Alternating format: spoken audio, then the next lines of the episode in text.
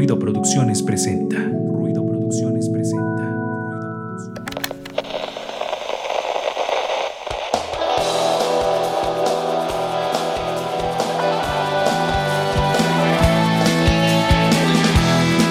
Esto es Ruido de Fondo, un espacio para compartir, difundir y crear contenido cultural independiente.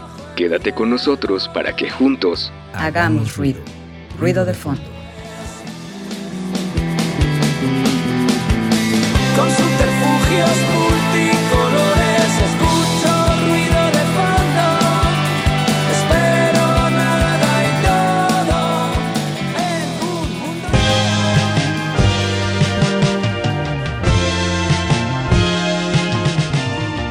Hola, ¿qué tal? Tú que nos escuchas a través de la frecuencia universitaria Radio Web 96.9 de FM, que estás en tu casa o que vas en tu auto eh, o que estás sentado en la tristeza y soledad de tu habitación o quizá estés muy feliz, no lo sé. Saludos, esto es Ruido de Fondo y también saludamos a todos aquellos que nos están viendo en nuestra transmisión en internet por video, viendo nuestras hermosas caritas. Les mandamos un abrazo y gracias por su preferencia. Esto es, como lo dije, Ruido de Fondo y como lo ven también en nuestro eh, fondo que tenemos ahí de pantalla para que no se les olvide qué están viendo y qué están escuchando. Ah, eso sonó un poco pasivo-agresivo.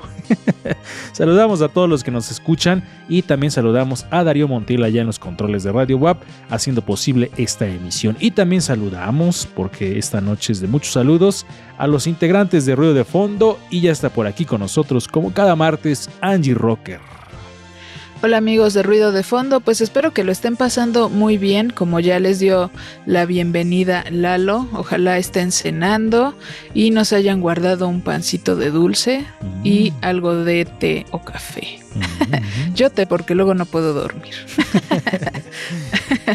pues recuerden que nos pueden seguir en redes sociales, estamos como Ruido de Fondo MX en Instagram, Facebook, YouTube, en Spotify también ahí nos encuentran. Y pues compartan, compartan, créanme que eh, ese tipo de acciones eh, hace- hacen un mundo mejor. no ese tipo de acciones nos permiten seguir creando contenido, entonces compartan, den like, suscríbanse, este como dicen los chavos. Ah. Ahí está el saludo de Angie Rocker esta noche y también ya está por aquí Resendis. ¿Qué tal amigos, amigas? Buenas noches. Es un gusto estar nuevamente con todos ustedes.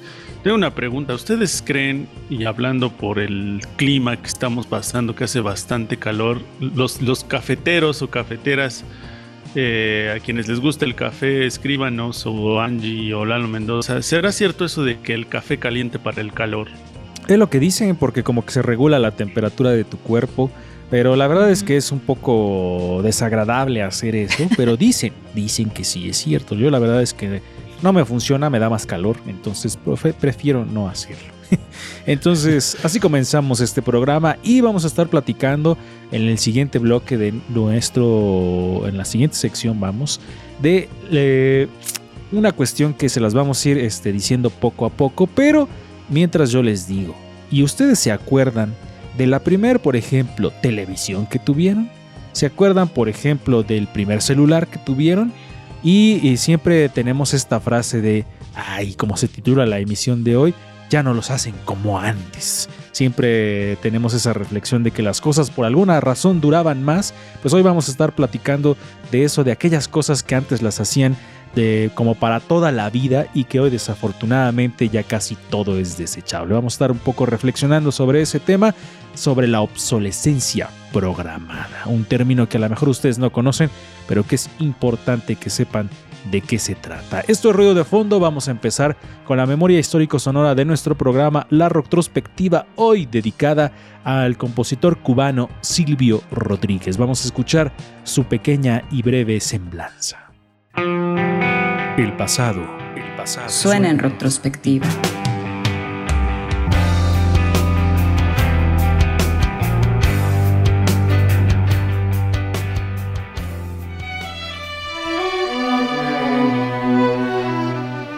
Su guitarra, voz y canciones han trascendido fronteras, tiempo y espacio, y espacio, Han inspirado a la lucha por la justicia social, inspirado a un sinnúmero de artistas que llevan impreso en su arte el legado que le ha brindado a la historia de la música.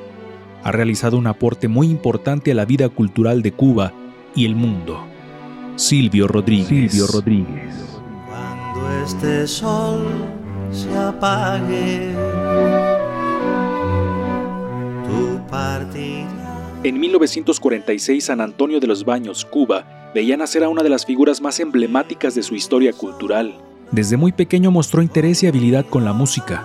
A los siete años entra al Conservatorio de Música, cruzando unos meses solamente, pero sin duda, esa formación musical marcaría su vida y carrera. Mi convicción es no querer, ya nunca más porque. En su juventud entra de manera obligatoria a realizar el servicio militar. Ahí comenzó su relación con la guitarra y a componer sus primeras canciones. Por las noches, cuenta el mismo Silvio, se escabullía en la oscuridad para poder tocar. Se alejaba unos kilómetros y cantaba. Tenía que irse lejos para que no lo escucharan. Como él menciona, De noche, la música camina mucho. La música La camina. guitarra del joven soldado es pecosa y discreta. Su debut musical se da justo después de salir del servicio militar. Sale un 12 de junio de 1967 y un día después se presenta en el programa de televisión Música y Estrellas. Ese sería el inicio de su carrera en el mundo de la música. ESET por Silvio Rodríguez.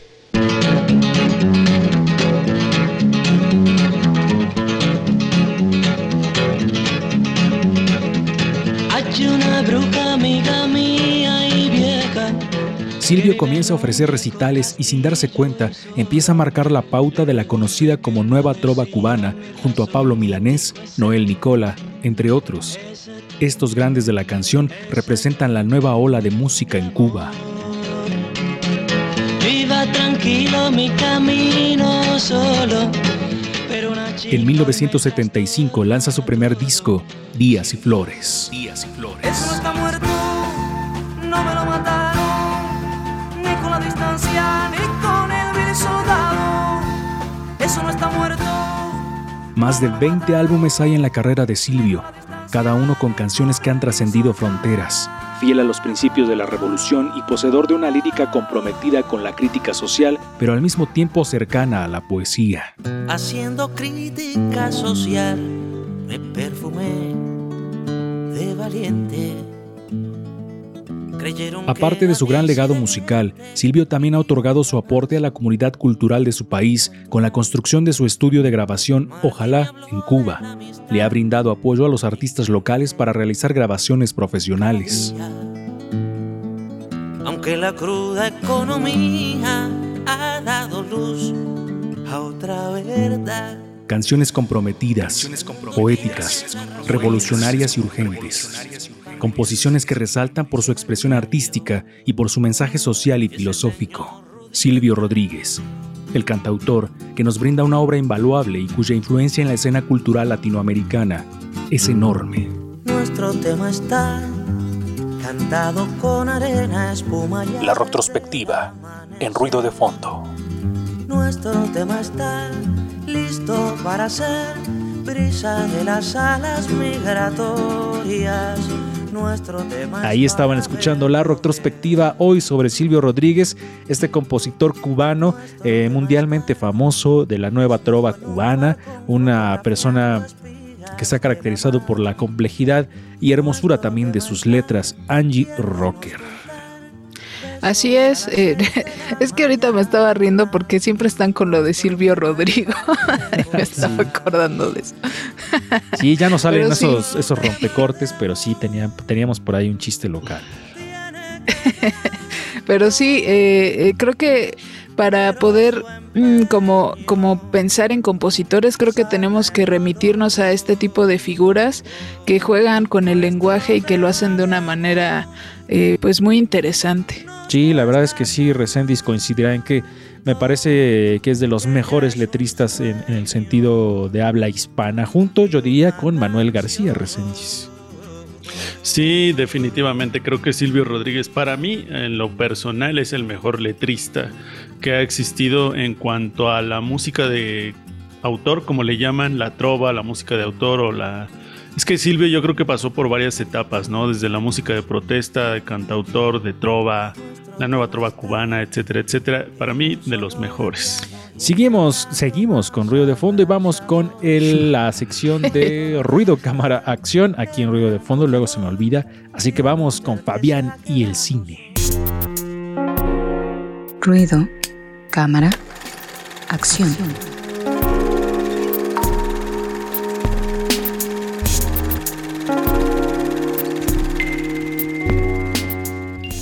Amigos de Ruido de Fondo, ya estamos en la sección de Ruido, Cámara, Acción con Fabián Rosas, que hoy nos trae otras dos opciones para disfrutar que se ve que están bastante chidas. Así que ya están, ya lo están viendo ahí en su pantalla. Bueno, ya nos están viendo a los cuatro. Amigo, ¿cómo estás?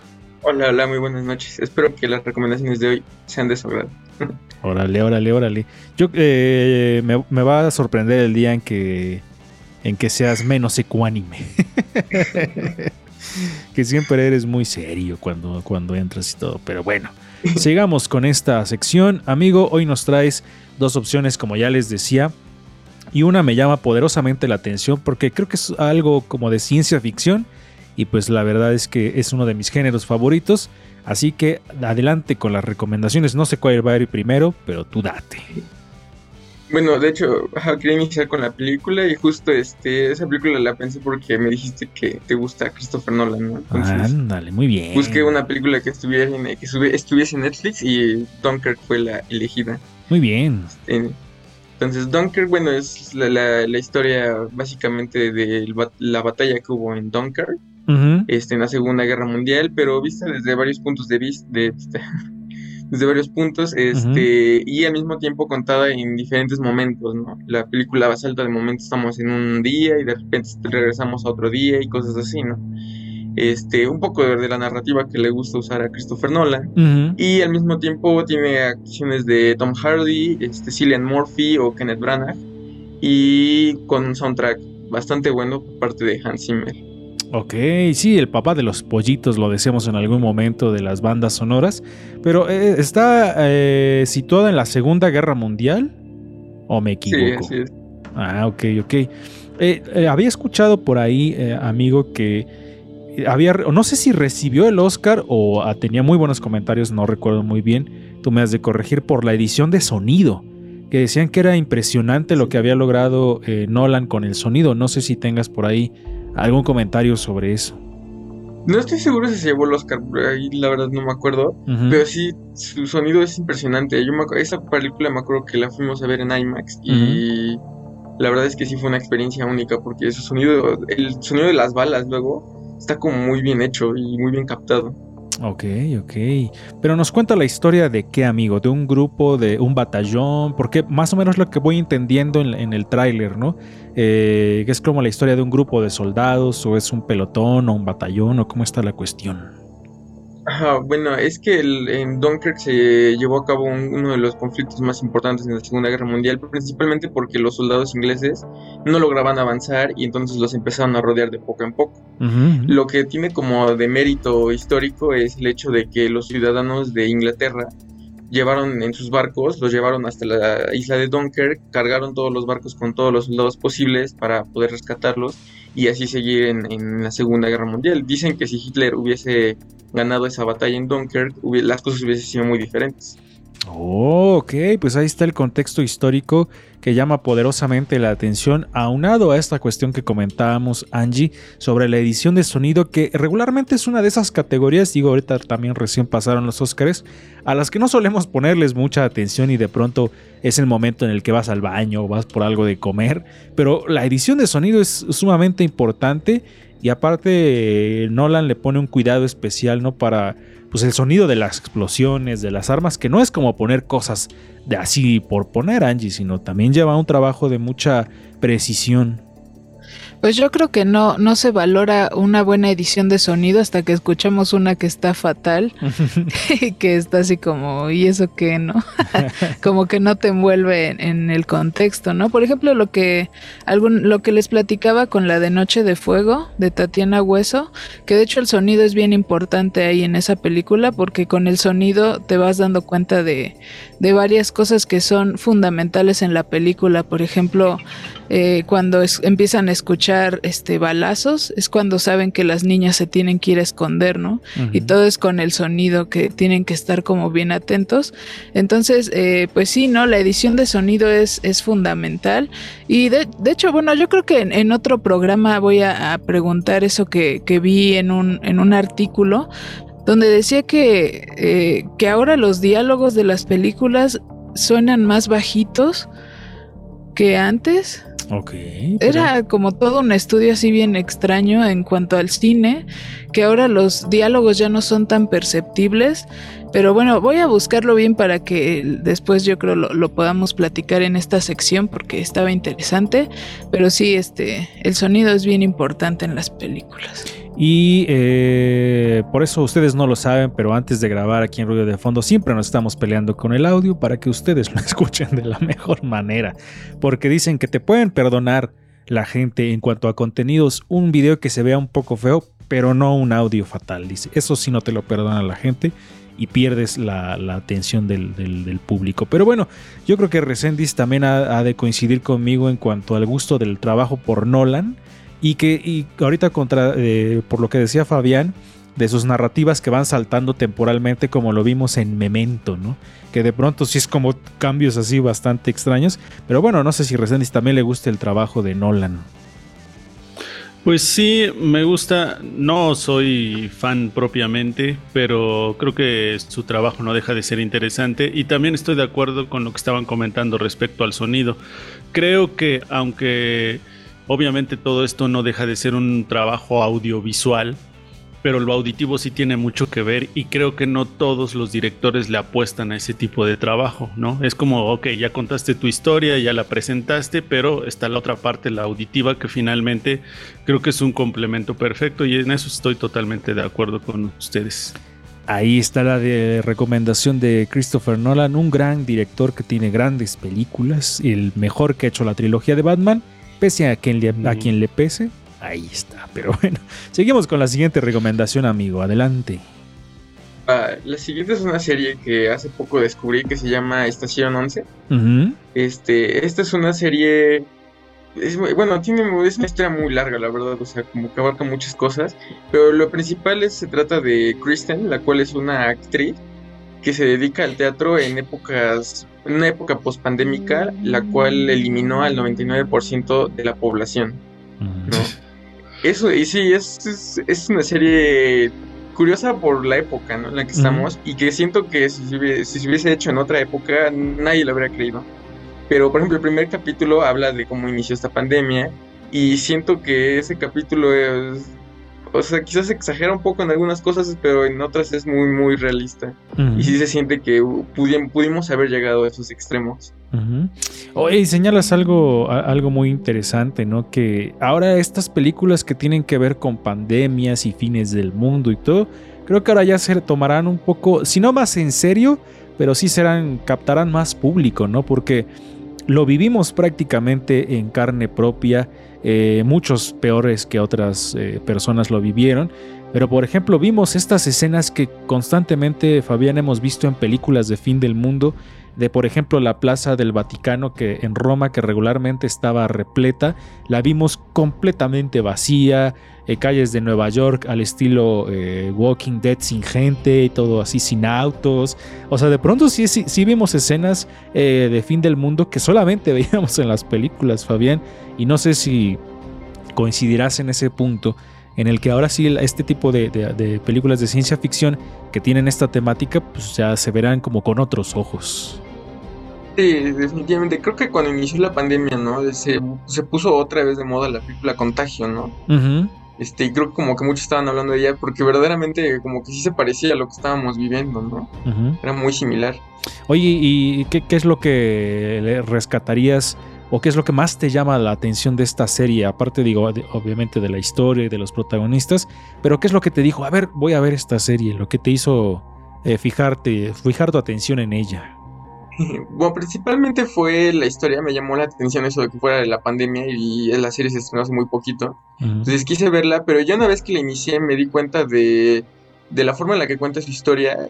Es, nuevamente, es muy salteada. De repente están en el 20 años en el futuro y de repente están en el pasado. Va haciendo saltos así muy curiosos y son muchos personajes, pero todos los personajes tienen una, un punto de unión. Entonces es como interesante ir descubriendo qué es lo que los está uniendo, que es algo que como que normalmente siempre buscan que es algo como enorme, ¿no? No sé, que el fin del mundo se va a acabar, cosas así. Y aquí es algo tan sencillo como un cómic, el que une a todos los personajes. Oh, picó mi curiosidad esa serie. Lástima que no tengo HBO Max. Pero oye, me recordó un poco, ¿viste la de Dark, la serie de Netflix? Que de pronto sí se volvió a uno, se hacía uno bolas con los tiempos de la serie. A mí me pareció muy buena. No sé a ti, Fabián, si te gustó. Sí, a mí sí me gustó, pero sí había momentos en los que como que nada más complicaban las cosas para darte vuelta. sí, sí, la verdad es que sí. Y a, a, final de cuentas la serie termina diciéndote que lo más importante y lo que atraviesa cualquier barrera temporal es el amor. Como siempre. Entonces, pero bueno, es una excelente serie. A mí me gustó mucho. No sé tú, Angie, si la viste. No, soy muy mala para ver series o películas, me distraigo. Mm, para la próxima. Luego no tengo tiempo. Para la próxima nos vamos a conectar nomás los tres. Uh. Pero luego te preguntamos si no la no las has visto, entonces no. Ah, bueno, Pero algunas sí. Es que en lo particular a mí no me gusta spoilear nada a la gente. Previo al programa estábamos hablando de una serie y traté de hablar lo menos eh, de spoilers con Fabián porque Angie no la había visto. Digo, la película del poder del perro, no una serie. Entonces, por eso a veces siento que, que me, me, cuido para que no, no te la spoilere. Sí pueden... Y luego dices, no, pues ya me, díganme, ni la voy a ver. sí, a veces no, es que a veces son eh, temáticas que Digo, es que yo, yo a veces sí soy como bien sensible en ciertas cosas. Entonces a veces ver como ciertas ondas medio... Por ejemplo, la del juego del calamar. Mm. Eh, no sé, son cosas que de, la verdad prefiero evitar. Entonces si me la cuentan es de, ah, está chida, ¿no? Pero bueno. no la voy a ver. pues ahí están estas dos recomendaciones, Fabián. Nos quedamos con cuáles son las dos que dijiste este Dunkirk de Christopher Nolan que se encuentra en Netflix uh -huh. y es la estación 11 que está disponible en HBO. Perfecto, ahí están las dos opciones de esta semana para que ustedes las disfruten. Gracias Fabián, nos escuchamos la próxima semana y vamos a lo que sigue aquí en Ruido de Fondo.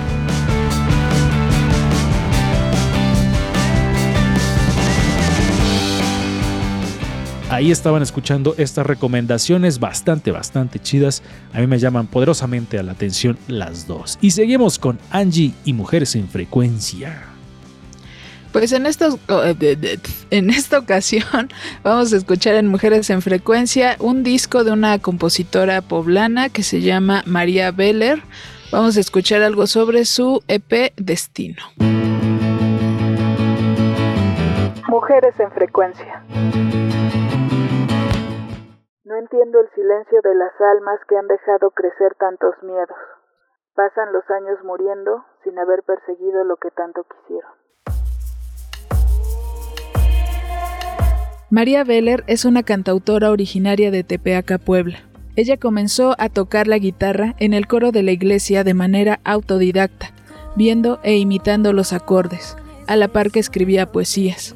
Años más tarde experimentó creando secuencias de acordes a los cuales les añadía melodía y creaba una letra que fuera congruente con la música.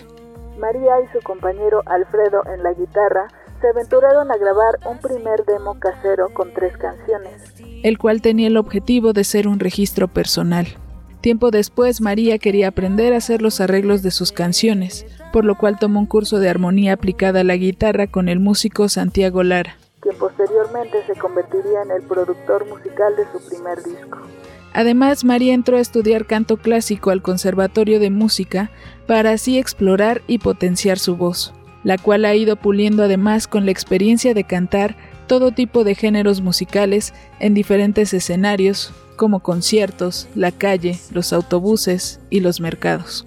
Con su álbum debut Destino, María Beller nos invita a conocer su lado más profundo, personal y sensible, canalizado a través de canciones de amor, desamor y con la convicción de que la música puede ayudar e inspirar a los demás. Todo el álbum está envuelto en una atmósfera musical onírica y tranquila que no nos suelta en ningún momento. Además se siente la inspiración en la música mexicana. La voz de María, con su grandeza y manejo de los registros graves, nos lleva a viajar por los discursos de sus letras. El disco inicia con la canción Paseo, la cual nos cuenta María, tiene una enorme inspiración en el disco Amor Amarillo de Gustavo Cerati. Ahora nos encontramos con el Vals Tangos, una pieza inspirada en Agustín Lara y los boleros. Sigue El sueño de Liz. Esta canción tiene muchos tintes mexicanos en la guitarra. En este momento del disco irrumpe la canción Destino, la cual da nombre al disco. María Vélez, compositora. Es una canción muy muy importante para mí porque justo fue en la etapa donde yo me di cuenta de pues de, de este tipo de cosas que a veces nos carcomen, ¿no? Las decisiones que tomamos que nos anclan y este y no vamos detrás de aquello que realmente pues amamos y, y cómo es que el miedo te carcome. Ya casi para terminar el material llega la canción Igual que ayer. Para finalmente tener un cierre fuerte con la canción La salida, la cual tiene un tinte oscuro y mexicano. En esta canción colabora con la compositora Negro María. Actualmente María Beller se encuentra componiendo y presentándose en diversos foros para promocionar este material que se estrenó en 2022.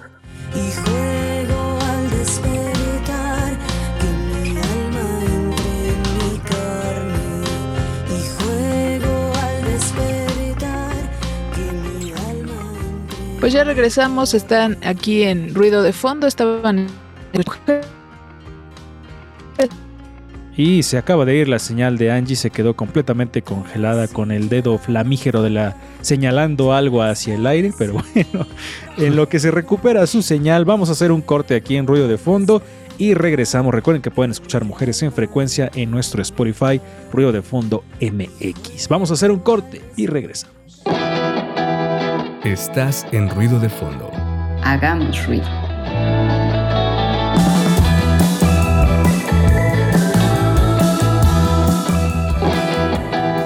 Estás en Ruido de Fondo. Hagamos ruido.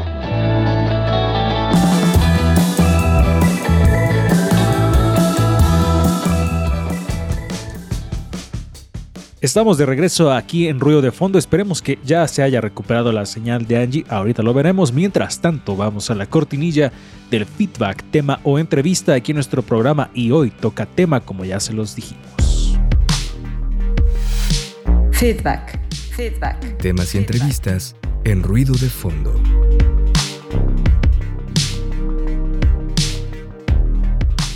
Ya estamos en el feedback aquí en Ruido de Fondo y vamos a platicar sobre eso que les decíamos de la obsolescencia. Y hablando de obsolescencia, Angie, ¿ya se recuperó tu señal? Pues al parecer ya, espero que no me juegue otra vez en contra. Y, y- y es que justo queda un poco con el tema esta cuestión de que las cosas a veces eh, ya dejan de funcionar o algo así. Pero también eh, es esta parte de, de- de recordar cómo, cómo se hacían esas cosas antes. Y, y también es una onda que delata tu edad. Cuando empiezas a soltar esas frases de ya no saben cómo sabían antes o ya no los hacen como los hacían antes, como se titula esta emisión. Porque sí es cierto, antes las cosas duraban más. Parecía que estuvieran hechas para que durasen toda la vida. Y eran de materiales más fuertes, eh, de, de una robustez distinta a las cosas como se hacen ahora. Y, y porque lo de ahora ya es pareciera ser todo desechable, todo tiene una fecha de caducidad, todo se tira más rápido a la basura. Por ejemplo, les decía yo hace rato, para la gente que nos está escuchando en radio y para la gente que nos está viendo en internet, ¿ustedes se acuerdan cuál fue su primera televisión? ¿Qué marca era esa televisión que llegó por primera vez a su casa y que en muchos casos duró años y años y años? Le platicaba yo aquí a los presentes, Resendiz y Angie, que en mi casa, por ejemplo, ha habido dos estufas Y nada más, a lo largo de la historia de mi casa ha habido dos estufas y es porque la primera que hubo duró muchísimo tiempo, duró más de 20 años y, todavía estaba un poco fuerte, ya tenía sus detalles, entonces por eso se cambió. Eh, pero las cosas duraban muchísimo más. Yo recuerdo que, no, porque no vamos a decir marcas, salvo que ya no estén este, a la venta, pero por ejemplo de las televisiones que existían antes, que creo que ya no existe la marca Filco. Eran esas televisiones de antes que llegaron a nuestros hogares. No sé si en tu caso, Angie, si te acuerdes de aquellos primeros artefactos en tu casa.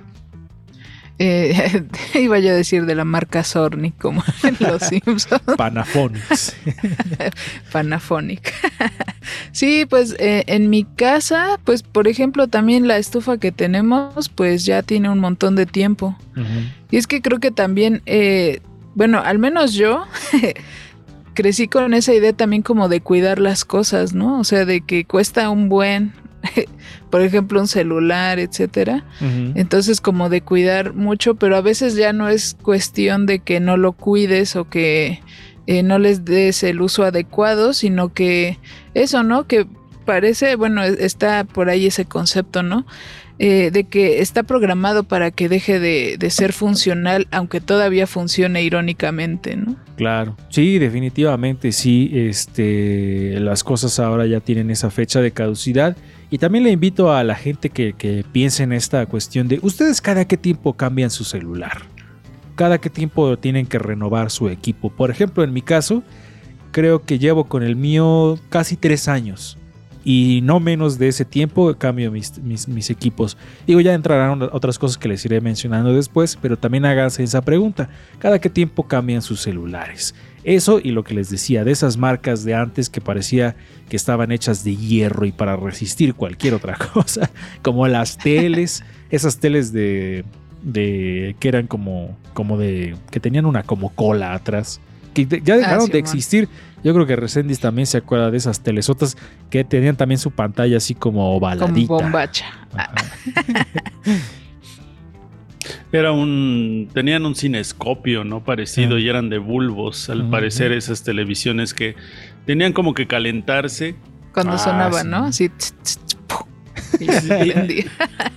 Y aparecía, aparecía un puntito un así en la pantalla. Ajá. Y se iba haciendo grande.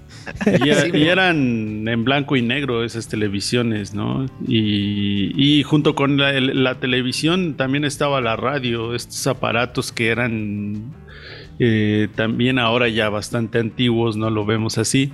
Pero sí, en cuanto a las televisiones, eh, había de varias marcas, yo creo que esa es de las más famosas. Y ya para cuando llegó la televisión, ah, y no sé si se acuerden que, o sea, otra de las cosas que quizá los jóvenes ya no entenderán, era que no había control. o sea, Ah, tenías sí, que cambiarle con la, con la perilla. Sí. Te tenías que levantar, acercarte a la televisión y así con la perilla irle cambiando canal por canal y, y nada más había, le dabas la vuelta a la perilla y había que tres, cuatro canales, este, sí, Sí. cuatro canales y ya eso era todo. Sí, que hasta estaba como duras las perillas de esas teles. así. Ajá. Ajá. Pero muy fuertes, la, la verdad es que te duraban muchísimos años. Y yo creo que todos nos acordaremos de la tele viejita de nuestras casas. Y luego además no funcionaban así conectadas directamente a la corriente, sino ya prende el regulador. Sí. Bueno, que es una recomendación de... Ah, se está atravesando un gato en nuestra toma. Eh, Ah. Es una recomendación que, que lo- todos los aparatos tengan un regulador por las bajas de corriente y eso que creo que eso solo sucede en nuestro país. Bueno, en el Latinoamérica, o no sé. Pero bueno, sí es cierto, tenían que, que conectarla a un regulador. Ahí está saludando. Para la gente que nos está viendo en internet, este, ahí está saliendo Nina. Para los que nos están oyendo solamente, pues están perdiendo de un gato. Entonces siempre los gatos dan Mm. rating. Adelante Angie con lo que nos quieras compartir en este tema de la obsolescencia y recordando también esas cuestiones de antes. Pues, por ejemplo, eh, yo también me acuerdo de eh, cuando salió. A, a mí sí me tocó, ¿no? Desde la, los videocassettes, el Ah, formato beta, VHS, y luego ya el, el DVD, ¿no? Que de hecho ahorita para encontrar un DVD está cañón, creo que ya ni siquiera hay, o sea, hay como uh, así bien contados.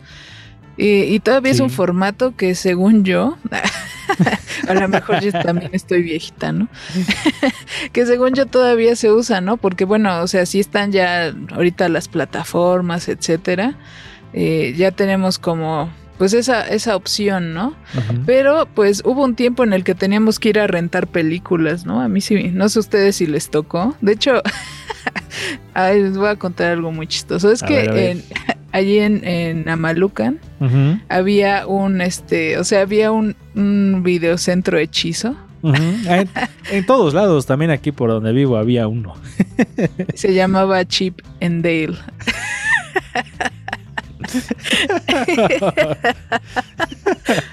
Por las ardillas, aclaro, ¿no? Sí, ¿no? obviamente. Ajá. Y pues ya, ¿no? O sea, yo me acuerdo que si íbamos, si tenían así unas cajas de zapatos grandotas, donde tenían así, este, pues películas, ¿no? Así de que de niños, terror, etcétera. Pues ya nos llevaban ahí a escoger, ¿no? De cuál. Que luego estaban mal grabadas o encima de otra cosa. De una boda o algo así. exacto. Sí, pero e- e- esas duraban un buen, también la- la- la- las, las cintas de video. Las ¿no? cintas. Que regresabas en tu regresadora de cochecito rojo, que yo siempre quise una de esas, pero nunca se me hizo. Pero sí, ah, miren, les iba yo a enseñar ahorita. Por acá Es tengo. más, tengo un... Tengo uno del videocentro que no regrese. No, miren, les voy a enseñar. Eh, esto ya no se ve. Para la gente que nos está viendo, digo, que solamente nos está escuchando, les estoy mostrando un cassette de esos antiguos cassettes que duraban, en este, en este caso era de 90 minutos. Ahí está, ustedes pueden ver. Y todavía está entero. No sé qué tenga en su interior, no sé de qué música sea, pero ahí están viendo lo que era un cassette en donde escuchábamos música la gente. Que, porque No manches.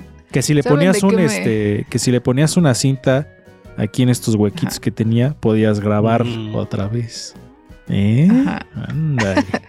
Iba yo a compartir una anécdota relacionada al caso. A ver, a ver. Pues es que en eh, cuando cru- cur- crucé, cursé el bachiller, este tenía un maestro que nos hacía grabar las lecciones en cassettes. Entonces yo sí tenía así como una, pues un estéreo que grababa en cassette. Entonces ahí iban todos mis amigos. si de, me das chance y ya pues descubrimos que se podía copiar y pegar rudimentariamente. Entonces es que teníamos que llevar el cassette lleno, o sea, todavía tuve que grabar en cassette y no había USBs tampoco. Sí, yo también me acuerdo de eso. ¿eh? En, en mi clase de inglés teníamos que llevar nuestro cassette para grabar una canción, creo algo así que tenías que cantar, Sí. una cosa así. Entonces, de estas cosas eran de las que nosotros utilizamos. El caso de Resendiz creo que todavía ocupó tarjetas perforadas para la computadora. no, sí es cierto, ¿no? ¿O no? Pues todavía había impresoras de esa naturaleza, incluso las, las que nosotros utilizábamos, bueno, de esas impresoras viejitas que eran como de, es que no, no, no recuerdo exactamente cómo se llaman, pero que tardaban ahí mucho para imprimir. Digo, nosotros utilizábamos máquina de escribir. Sí, yo también. máquina de escribir y ni siquiera, o sea, a ver, porque teníamos máquina de escribir mecánica. Yo no Ajá. utilicé máquina de escribir electrónica, que ya era más fresa. La máquina de escribir mecánica y eso que ah, ya teníamos una, una marca mejor, la Olivetti, no sé si siga produciendo y no sé si podamos decirlo y ya lo dije, pero había unas marcas más muy pesadas, o sea, de esas que pesaban demasiado, ¿no? Esas, esas, esas computadoras, esas máquinas que costaba moverlas incluso, ¿no? Que eran de metal. No manches, y cuando dejaban trabajos, tran- este, tenías que estar ahí, si te equivocabas ahí el con el corrector, no manches. Sí. Sí, con el corrector, con el... O, o- o ya si le querías este, borrar, de, de tanto borrarle hasta se perforaba la hoja o se borraba o ese tipo de cosas. Y había que buscar la información en libros y Ahora, de ahí claro. transcribir. Pero ¿por qué lo dices con desprecio, Angie? Teníamos que No, no lo la digo información con desprecio. en libros. ¿Qué es eso? No, es que yo me acuerdo que mi abuelita tenía unas enciclopedias de las, creo que Salvat. La luz. Pequeño Ay, no me acuerdo, pero, pero sí había y entonces ahí no tenía que buscar. Sí. Y luego ahí chic, O las, este, ¿cómo se llama? Las láminas. Sí, las, las, este, las biografías que pegabas con algodón para que se viera en 3D también. Sí, cierto.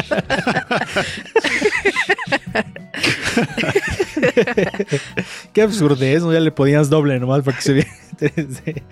Pero bueno, les iba yo a decir estas cuestiones de... O sea, estamos hablando de esto porque... Pero era una buena idea. A ver, es que, es que esto que acabas de decir es muy cierto. O sea, los jóvenes de hoy quizá ya sea muy absurdo, pero está, o sea, lo que se refieren con 3D es que recortabas dos, comprabas dos láminas, las recortabas y ponías una abajo. No, ponías algodones, luego una imagen, luego otros algodones y otra, la misma imagen arriba. Según eso para nosotros era 3D. que, que- que- que de hecho seguía siendo 2D, ¿no? Porque no había otra... Pues sí. No podía hacer 3D, pero ya sí se veía más chido. Oye, ¿cómo se cerraban las, las libretas? En ese caso, no manches. O era en, las llevabas en Se cartulina. aplastaba todo. O, o eran trabajos en papel cascarón. Tu pa- sí, tu papel Cuarto de papel cascarón. Pero bueno, el, el- el programa va, no va enfocado a esas cuestiones de la escuela, sino a las cuestiones de la obsolescencia. Pero sí viene al caso, ¿no? Digo, hace ratito lo decía Reséndiz en el caso de las máquinas de escribir, que eran unos pequeños tanques para escribir nuestros trabajos. Y que incluso yo todavía tengo una por allá de andar la, la máquina de escribir de, de mi madre, que, la, que, que la, la- la guardamos, y que es una Olivetti precisamente, de esas rojitas. Que me acuerdo que también, luego si le escribías muy rápido, se te pegaban dos teclas y se quedaban así. Y ya, pero les iba a decir de la obsolescencia, todo esto porque las cuestiones de, o los productos hechos anteriormente, tenían una duración más larga, una vida más larga, pero esto ha ido cambiando con el tiempo. Y por ejemplo, les voy a compartir algo que me encontré aquí en internet, y es que hay distintos tipos de obsolescencia. ¿Qué es la obsolescencia programada para los que nos están viendo y escuchando? Es esta caducidad que tienen los objetos. Estos ya tienen un tiempo de vida y van a dejar de funcionar a propósito porque así los programaron. Hay diferentes tipos de cuestión. La obsolescencia percibida, por ejemplo. La obsolescencia percibida en este caso lo único que cambia es el diseño. No quiere decir que el producto deje de funcionar. Las empresas solo cambian el diseño cada cierto tiempo. Esto provoca en los consumidores la sensación de que tienen productos antiguos. Donde más se nota es en la ropa y por ello tenemos la sensación de que hay que salir a comprar ropa que esté de temporada. Y sí es cierto, y esta es una de las mentiras y ofensas más grandes que puede producir la industria, que te digan, pues ya es viejo porque se ve viejo, no porque deje de funcionar ni nada que ver, sino porque se ve viejo. Y digo, aquí el único que se viste más o menos es Resendiz, porque los demás nos vestimos muy horrible. Entonces él nos puede decir si la obsolescencia de, de, de percibida sí le afecta o no. ¿Te sientes viejo cuando no estás a la moda? Pues yo no es que utilice cosas a la moda, la verdad es que yo todavía soy de la vieja usanza de los viejitos que úsalo hasta que se te termine y ya nada más lo vas combinando. Pero no, no estoy acostumbrado como los jóvenes, ¿no? Que de repente se compran cosas y, y las dejan incluso, o sea, las usan una o dos veces y ya no las vuelven a usar. Sí, sí, sí, la verdad es que es cierto. Y más ahora, por ejemplo, que se ha dado una moda con los tenis, ¿no? Que ahora todo el mundo se quiere comprar tenis cada vez más, más chidos y de pronto salen unos y un- luego ya salió otro modelo en que nada más cambió el color o tiene un dibujito extra y ya ese es otro nuevo modelo y sientes que los tuyos ya son viejos y dices, what the fuck con eso. Angie?" Como la otra vez estaba yo escuchando algo, perdón Angie, eh, no escuchando, viendo, viendo cómo es que ahora eh, los zapatos los hacen como viejos. O sea, es decir, salen, salen modelos donde ya eh, los zapatos son como gastados, así como llenos de, como salpicados con pintura, ¿no? Y ahora eso es la moda, ¿no? Entonces, e- es como muy extraño, pero sí, las modas tienden a ser ridículas. Decía Oscar Wilde, la moda es tan horrible que nos vemos obligados a cambiarla cada seis meses. ¿no? Es cierto. Adelante Angie, ¿qué ibas a decir? Ah, bueno, pues justo con esto de, de, de la ropa, pues está esa crítica, ¿no? Al fast fashion, que así se le llama, ¿no? El estar consumiendo y consumiendo y es a veces también es ropa que no dura mucho, ¿no? O sea, ya te la pones y luego ya se rompe, se rasga, eh, y entonces ya ya no se puede usar y de hecho está Ustedes pueden buscar en internet eh, el desierto de es no, es, es este Atacama, Chile, donde hay un este eh, como un tiradero de ropa, pero así es demasiada ropa que se tira de otros países, o sea, no solo de Chile. Entonces búsquenlo, ahí eh, es el desierto de Atacama, que es el cementerio de la moda rápida, así se le llama. Entonces imagínense, ¿no? O sea, cuánta ropa se tira solo porque ya no está en temporada, ¿no? Sí. La Y verdad es ahorita que- está mucho, eh, por, por eso mucho, muchos se ríen de eso de la paca, pero pues está chido, ¿no? Porque finalmente también eso de comprar, ¿no? Este, en bazares, etcétera, como ropa que está usada pero todavía está buena. Ujú. Entonces, pues también está chido, ¿no? Está reciclando, etcétera. Y- Es como. Ajá. Ah, les iba a decir que les había platicado sobre la obsolescencia percibida y les quería leer la obsolescencia programada, que es de lo que estamos haciendo, y que esta es la más conocida de todas. Este tipo de obsolescencia viene con el producto, ya que se ha diseñado para no durar, para dejar de ser útil y que el consumidor tenga que volver a comprar uno nuevo cada cierto tiempo. Los electrodomésticos son los que más sufren este tipo de obsolescencia, lo que platicábamos al inicio de las estufas, los refrigeradores, los microondas y todo tipo de electrodomésticos que tenemos en las casas, o los focos en algún momento también lo, lo, lo caracterizaban, ¿no? Que ya vienen con cierto tiempo de vida y ni modo, tienes que volverlo a comprar, pero eso está programado por quien lo hace. Y eso se me hace algo muy horrible, un timo totalmente, porque te obligan a estar comprando cosas constantemente recientes. Sí, uno de los países que más hacen ese tipo de cosas son los estadounidenses, ¿no? Que están en una sociedad de hiperconsumo, en donde hay otra, hay como clases y subclases, como en todos los países, solo que aquí hay clases sociales, en este caso muchos migrantes que se van armando sus casas de las cosas que sacan los gringos, o bueno, la gente norteamericana, ¿no? Por ejemplo, saca su sala completa porque ya pasó medio año y ya necesitan comprar una, ¿no? Modernizarse, un, un horno de microondas que ya no, que ya le dieron un uso no menor a, a tres, cuatro meses, lo cambian, o cuestiones de, como ustedes lo dicen, ¿no? Eh, esta, justamente esta obsolescencia percibida, ¿no? En donde ya no se ve bien, ya lo saco, ya no sirve. Entonces, los, como aquí los pepenadores, Allá hay pepenadores, pero, pero de, de salas, de estufas, de, de todos. Ajá. O sea, puedes armar toda tu casa de electrodomésticos que sacan ellos pensando en que ya son inser- inservibles, no porque ya no sirvan, sino porque ya pasaron de moda. ¿no? Qué feo, qué feo caso, la verdad. Tenemos otro tipo Sí, de cierto. especulación que es la de, eh, de otro, la, otro tipo de obsolescencia, perdón, que es la de especulación. Es la que más afecta a los ordenadores móviles y tablets. No, no, eh, nos hacen pensar que hemos comprado el producto definitivo y a los pocos meses sale otro que tiene la pantalla Mm. más grande, una cámara con más megapíxeles o mayor capacidad. Parte de, de este resultado es de la investigación eh, parte de esto es resultado de la investigación, pero no te engañes que ofrezcan los avances con cuenta, a cuentagotas es para aumentar las ventas. Podrían haber lanzado este producto con todas las características, pero ah, haciendo estas mejoras cada pocos meses hace que la empresa parezca más innovadora y que los productos que tienes no son lo suficientemente buenos. Ahí está la obsolescencia de especulación, que eso es horrible en los celulares. Y les platico, yo estoy pensando cambiar mi teléfono porque pues ya está un poco viejito después de tres años. Digo, todavía funciona, pero sí hay ciertas funciones que de acuerdo a lo que yo hago, sí necesito que sea un poco más actual. Entonces eh, ahí está esa cuestión. Y les iba yo a platicar también de una forma de combatir, y esto recientemente lo platicaba yo aquí en mi casa, que, muy- y yo creo que muchos de nosotros tenemos esa costumbre de que, de que cuando tu ropa ya es vieja la conviertes en trapos de cocina. Ahí, ya, por ejemplo, había una. Sí. Creo que había hasta un meme, ¿no? Que el- la ropa vieja no es ropa vieja, se convierte en trapos de cocina. Y luego el trapo de cocina se convierte en otra cosa y así, en trapeador o una cosa así. Y esto es una. un- y reflexionándolo ya por lo que estamos hablando, realmente es una forma de combatir ese tipo de obsolescencia. Porque mucha gente, como lo señala Resendiz, a lo mejor en otros países, que su capital es más grande, y, y- pero que no lo veo también tan adecuado, es yo sí puedo deshacerme de la ropa y comprar otra nueva y tirarla.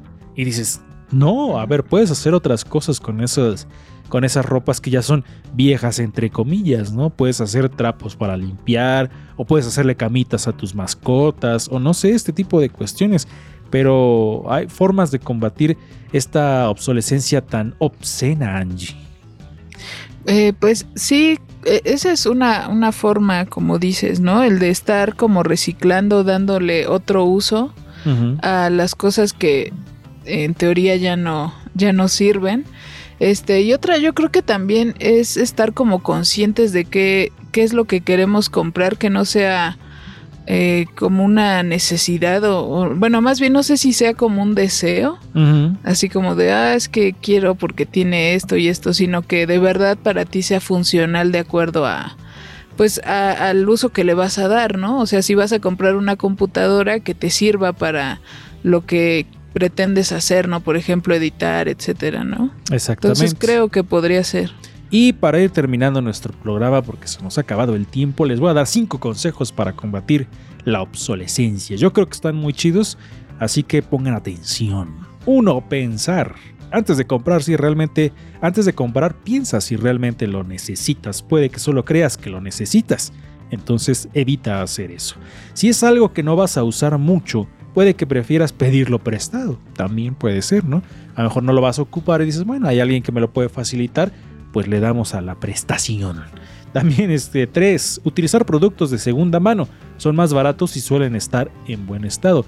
O los famosos outlets o el monte de piedra. Hay muchas cosas que puedes encontrar ahí. Yo fui a vender una sandwichera y sí me dieron una lana.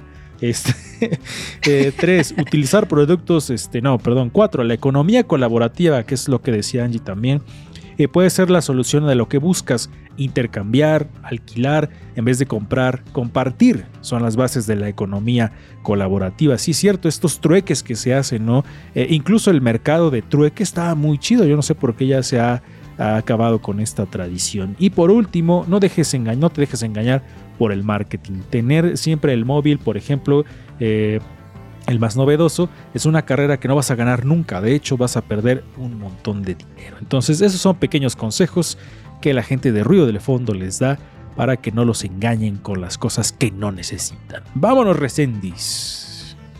Nos vemos y escuchamos el siguiente programa en punto de las 10, el siguiente martes. Y tres cosas que no pasan de moda: labios rojos, tacones y joyería. ¿Qué es eso? ¿Una canción de Flans? No, pero es de un artículo donde dice exactamente que eso no pasa de moda, siempre se utiliza. Vámonos, Angie. Nos vemos la próxima semana. Recuerden que nos pueden seguir como Ruido de Fondo MX en todas las redes sociales. A mí me encuentran como Angie Rocker y pues sean, sean conscientes de su consumo. Exactamente, vámonos porque esta emisión ya ha quedado obsoleta. Nos escuchamos la próxima semana y nos vemos también por internet. Bye. Bye. Ah, no, eso lo dice Angie.